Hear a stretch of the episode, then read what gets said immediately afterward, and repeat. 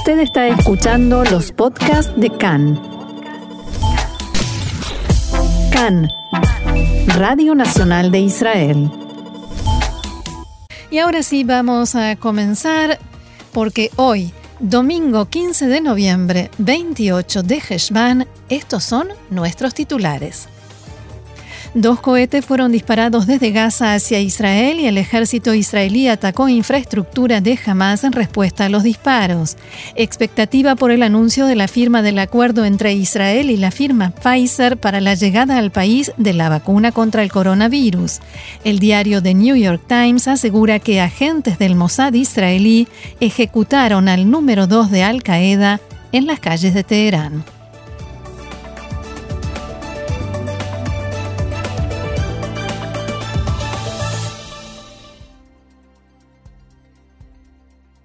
Vamos entonces al desarrollo de la información que comienza con temas de seguridad. Dos cohetes fueron disparados esta madrugada desde la franja de Gaza hacia la ciudad de Ashdod y la zona central del país, denominada Ashfelá, con un intervalo de 20 minutos entre los lanzamientos. Uno de los cohetes cayó en la zona de Ashdod y la explosión se escuchó incluso en el centro del país. En Ashdod y en el área de Palmahim sonaron las alarmas. El segundo proyectil cayó en el área de Rishon LeZion y se hallaron esquirlas en la ciudad de Batiam, en la zona del paseo marítimo.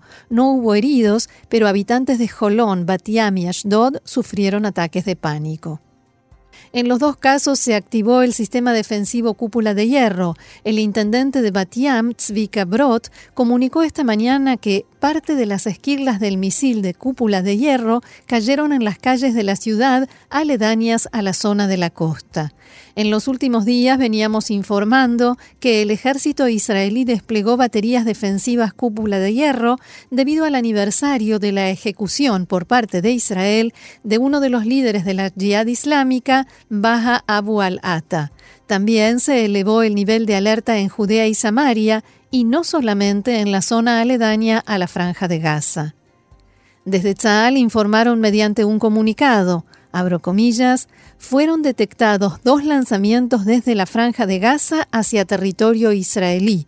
En uno de los casos, en la ciudad de Ashdod, no sonaron las alarmas ya que no hubo necesidad y el segundo lanzamiento fue seguido por las alarmas en la ciudad de Ashdod y en el área de Ashfelá. Los sistemas defensivos lanzaron interceptores a los objetivos de acuerdo con la política establecida por las autoridades de Israel. En respuesta, Tzal atacó esta madrugada infraestructura subterránea e instalaciones militares de la organización Hamas en la franja de Gaza. El ejército detalló que el ataque se llevó a cabo con tanques, aviones y helicópteros de combate y que se está realizando una constante evaluación de situación. Según el comunicado, Tzal actúa con determinación contra todo intento de acción terrorista contra los ciudadanos del Estado de Israel y su soberanía. Además, ayer también se produjo un incidente en el norte del país.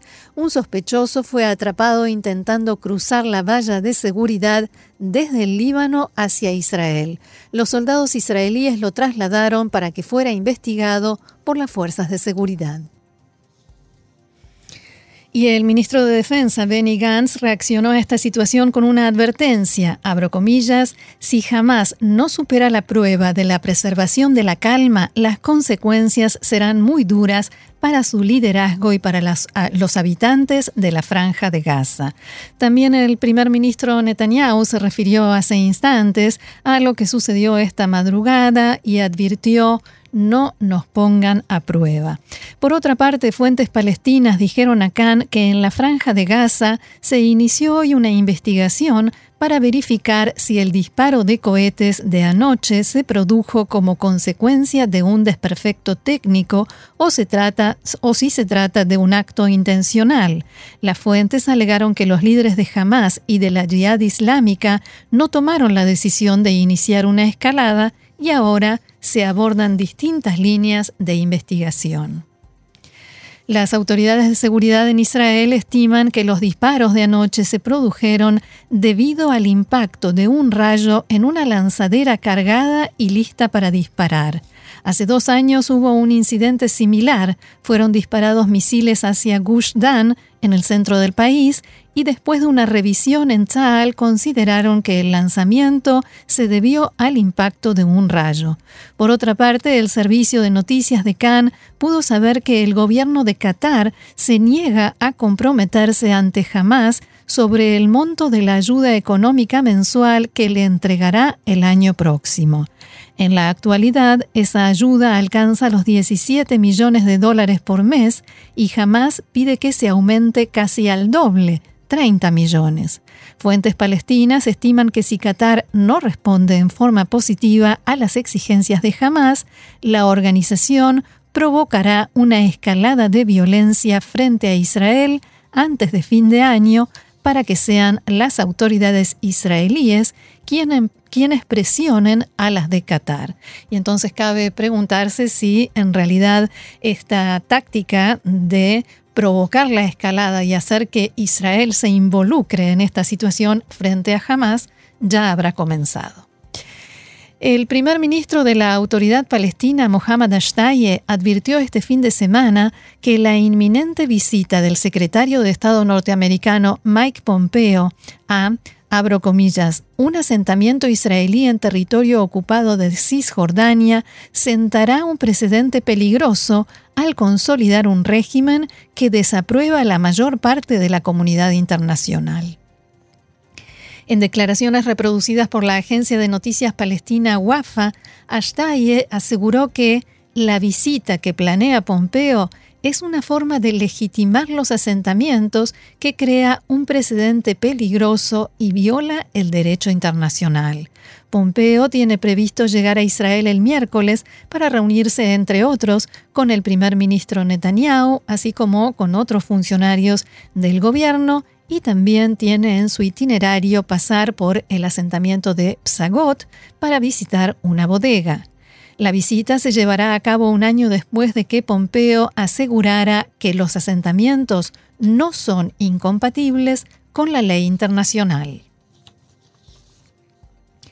Fuentes palestinas dijeron en la mañana de hoy que la autoridad palestina está dispuesta a volver a recibir el dinero de impuestos en forma directa de Israel y no a través de intermediarios, y se espera que el tema se resuelva este mes o a principios del mes próximo. Las fuentes brindaron esta información al diario Ashar Kalausat y hablamos del dinero que Israel, las autoridades israelíes, mm, el dinero de impuestos de la autoridad palestina que Israel recauda para la autoridad palestina y que el gobierno en Ramallah se niega a recibir, a pesar de que los necesita y mucho, debido a que Israel ha decidido compensar de ese dinero lo que la autoridad palestina paga en forma de salarios a terroristas y sus familiares.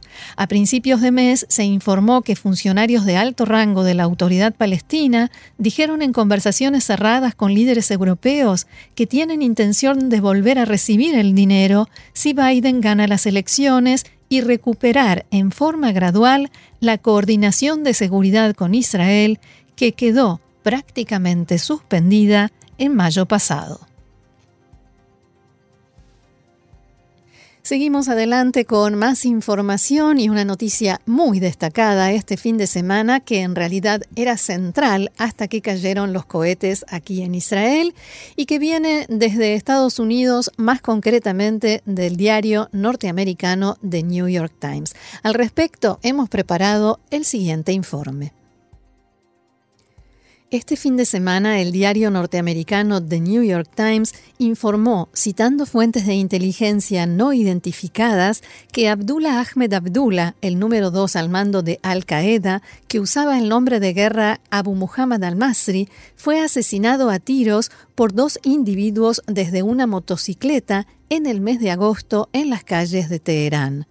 El periódico agrega que al-Masri fue uno de los miembros fundadores de Al-Qaeda, en séptimo lugar de una lista de 170, y fue responsable de varios de los más graves y sangrientos atentados de esta agrupación, como los cometidos contra las embajadas norteamericanas en Kenia y Tanzania en 1998 y en el Hotel Paradise en Mombasa, donde resultaron muertos tres israelíes y trece ciudadanos locales. El reporte del diario detalla que al-Masri fue asesinado en un elegante barrio de Teherán por agentes del servicio secreto israelí, el Mossad, que actuaban a pedido de Estados Unidos y que se acercaron en una motocicleta y le dispararon con armas que llevaban silenciador. El periodista israelí Ronen Bergman, uno de los autores del informe del New York Times, explicaba en diálogo con Khan.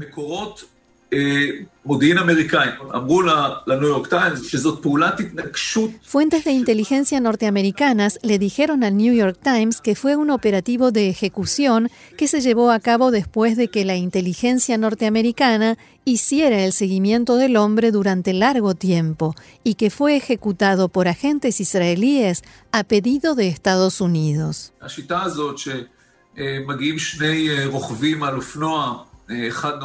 Este sistema en el cual llegan dos motociclistas, uno conduce y el otro está sentado detrás y dispara, es un sistema que el Mossad, al menos según medios internacionales, ha utilizado en más de una ocasión. De acuerdo con el New York Times, al-Masri, que estaba en la lista del FBI de los terroristas más buscados, fue asesinado el 7 de agosto junto a su hija Mariam, viuda de Hasma bin Laden, hijo del líder de Al-Qaeda Osama bin Laden.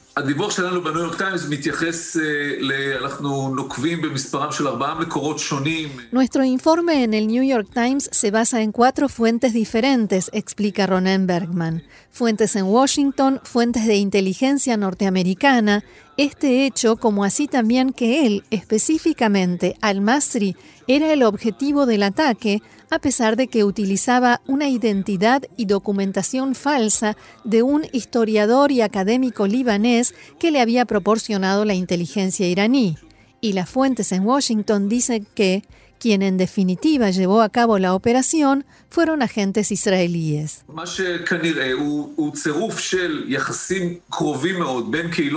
Esto es, al parecer, una combinación de una relación de muchísima cercanía entre los servicios de inteligencia de los dos países y una capacidad extraordinaria, diría que en el nivel más alto, y que no tiene otro servicio de inteligencia, la capacidad del Mossad de infiltrarse en lo más profundo de los sistemas de inteligencia, de defensa y seguridad de Irán.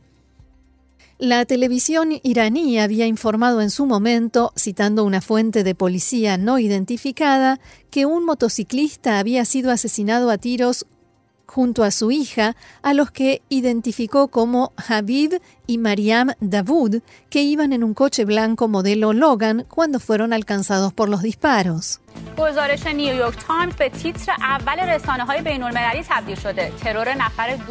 Después de la publicación del informe del New York Times, solo los medios de la oposición fuera de Irán se lo tomaron en serio y transmitieron su contenido. Tras varias horas de silencio oficial, el gobierno iraní difundió una contundente desmentida. El portavoz del Ministerio de Relaciones Exteriores de Irán, Said Hatibzadeh, negó enérgicamente en sus palabras cualquier presencia de miembros de Al Qaeda en Irán. El comunicado publicado en la web oficial de la Cancillería iraní dice lo siguiente, abro comillas, Washington y Tel Aviv, de vez en cuando mintiendo y filtrando información falsa a los medios, intentan retratar a Irán como vinculado con esos grupos para deshacerse de la responsabilidad por las actividades criminales de este y otros grupos terroristas en la región. El diplomático iraní recomendó a los medios estadounidenses no caer en lo que denominó la trampa de los escenarios creados al estilo de Hollywood por las autoridades de Estados Unidos y del régimen sionista, o sea, Israel. Sadeh acusó a la Casa Blanca de tratar de implementar su proyecto de iranofobia, en sus palabras, mediante acusaciones falsas. Las autoridades iraníes aseguran que la víctima del ataque era un académico libanés llamado Habib Daoudi y que fue asesinado junto a su hija por desconocidos. Dos de la tarde, 20 minutos aquí en Israel. Continuamos con más información, esta vez relacionada con coronavirus. Según los datos actualizados por el Ministerio de Salud, en las últimas 24 horas se registraron 286 nuevos casos de COVID-19, por tanto hay un total de 7.916 personas con el virus activo en el país. Entre ellos, 288 se encuentran en estado grave y el número de fallecidos ha ascendido a 2.721. Después de que el primer ministro Benjamin Netanyahu anunciara el viernes la firma del acuerdo con la compañía farmacéutica estadounidense Pfizer para la importación de vacunas contra el COVID-19 a Israel, Fuentes cercanas al gobierno informaron que este no incluye la garantía de que la empresa suministre vacunas a Israel, sino la posibilidad de que esto ocurra. Según informaron estas fuentes, Israel se comprometió a pagar a la empresa un adelanto, el cual será devuelto en el caso de que las vacunas no sean entregadas hasta finales de 2021. Sin embargo, Pfizer no se ha comprometido a entregar las vacunas en ninguna fecha específica y según lo acordado, siempre y cuando Israel reciba el suministro de vacunas antes de finales de 2021, pagará la suma total.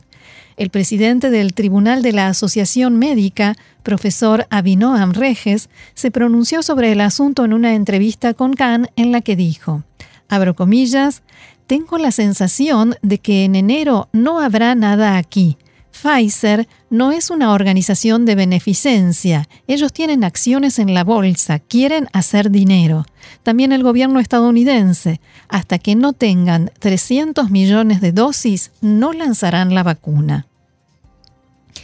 Y mientras tanto, hoy se reúne nuevamente el gabinete de coronavirus. El primer ministro Netanyahu trata de imponer un cierre nocturno como condición para la apertura de los centros comerciales en principio, los centros comerciales al aire libre.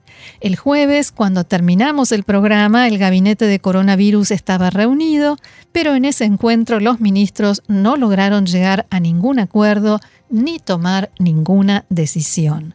Desde el Ministerio de Salud cuestionaron la efectividad del cierre nocturno pero aclararon que no se oponen a su implementación, sino a la intención de que constituya una condición para la apertura de los centros comerciales. Desde el Partido Azul y Blanco, como adelantábamos la semana pasada, van a oponerse a la aplicación de esta medida. Otro de los asuntos que el gabinete de coronavirus deberá abordar hoy tiene que ver con la ampliación de la categoría de ciudades rojas. Después de que Netanyahu solicitara que el estatus sea extendido, se espera que se reformule el plan del semáforo, el programa del semáforo que había establecido el coordinador anterior en la lucha del coronavirus, para que una ciudad sea considerada roja a partir de un índice de contagios menor. Al respecto, desde el Ministerio de Salud expresaron que la fórmula del semáforo es más adecuada para altos índices de contagio y ahora da la sensación de que todo el país es verde, a pesar de que hay muchas ciudades en las que la tasa de contagios es alta, como por ejemplo Netivot, Ramat Gan, Carmiel, Kfar Saba, Rehovot, Ashkelon y Nahariya.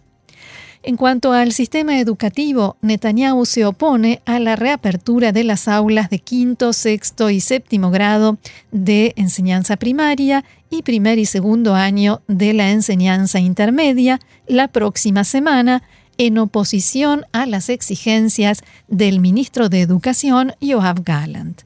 Netanyahu, afirmó que es preferible postergar la reapertura otra semana más debido al aumento de la tasa de contagios.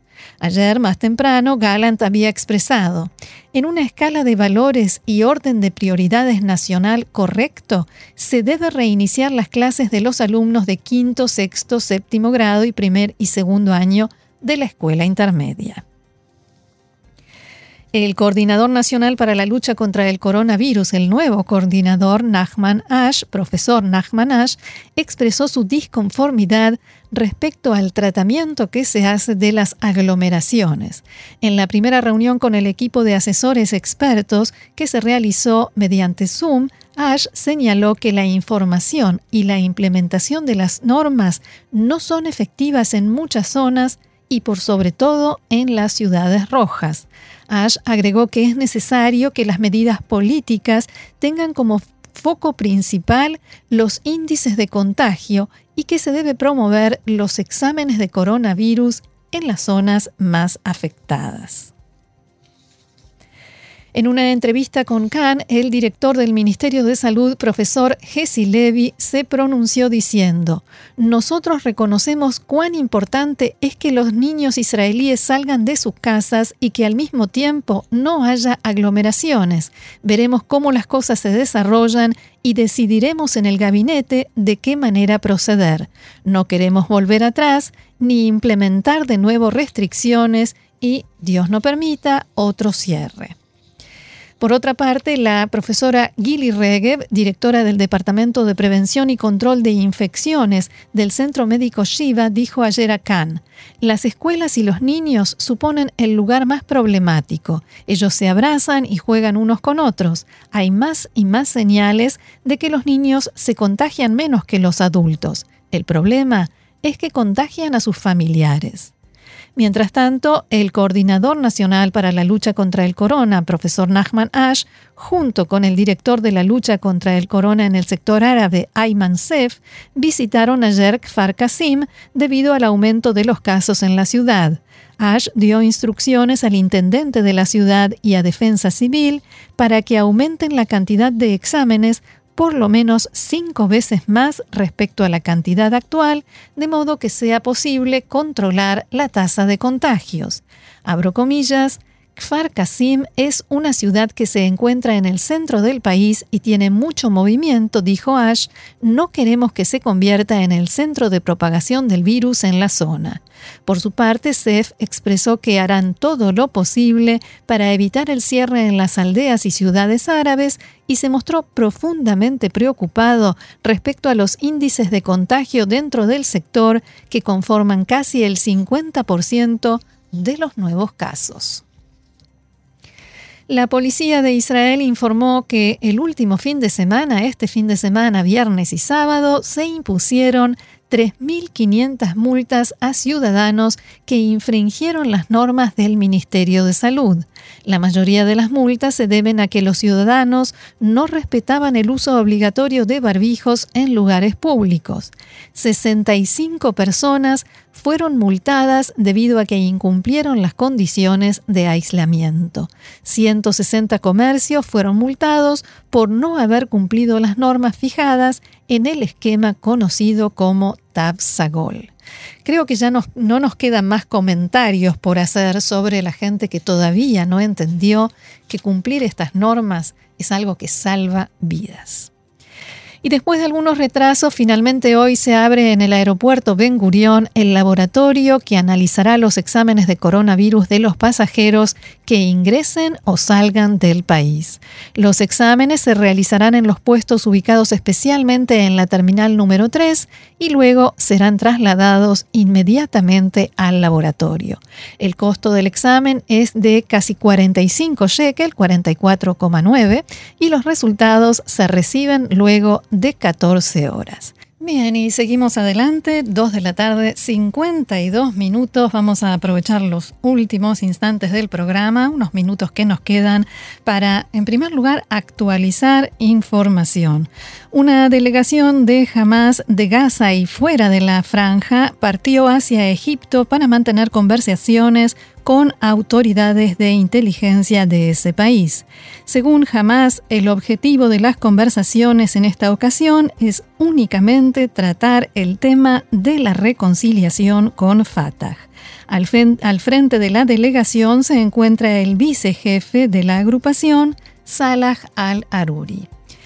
Y actualizamos otro asunto que ya habíamos informado, según una fuente de inteligencia norteamericana citada por la agencia de noticias Associated Press, la hija del líder de Al Qaeda, Abu Muhammad al-Masri, Mariam, que resultó muerta también en el operativo de agosto pasado, era objetivo de esta acción, al igual que su padre, debido a su involucramiento en actividades terroristas.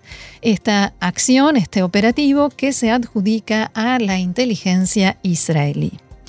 Una más, el ministro de Salud Yuli Edelstein se refirió en la reunión de gabinete hace instantes nada más a la información que se dio a conocer sobre los detalles del acuerdo de Israel con la compañía Pfizer por parte de los medios de comunicación y dijo que no era información destinada a ser publicada y que se ha cometido un grave delito. Más información, miles de manifestantes protestaron en la noche de ayer frente a la residencia del primer ministro Netanyahu en Jerusalén. Además, cientos de manifestantes protestaron en Kikarabima, Plaza Rabin en Tel Aviv, en Haifa y en distintos puentes y cruces a lo largo del país. La policía detuvo a 25 manifestantes bajo la sospecha de alteración del orden público y porque intentaron realizar una marcha a un costado de la Ruta 1 camino hacia Jerusalén.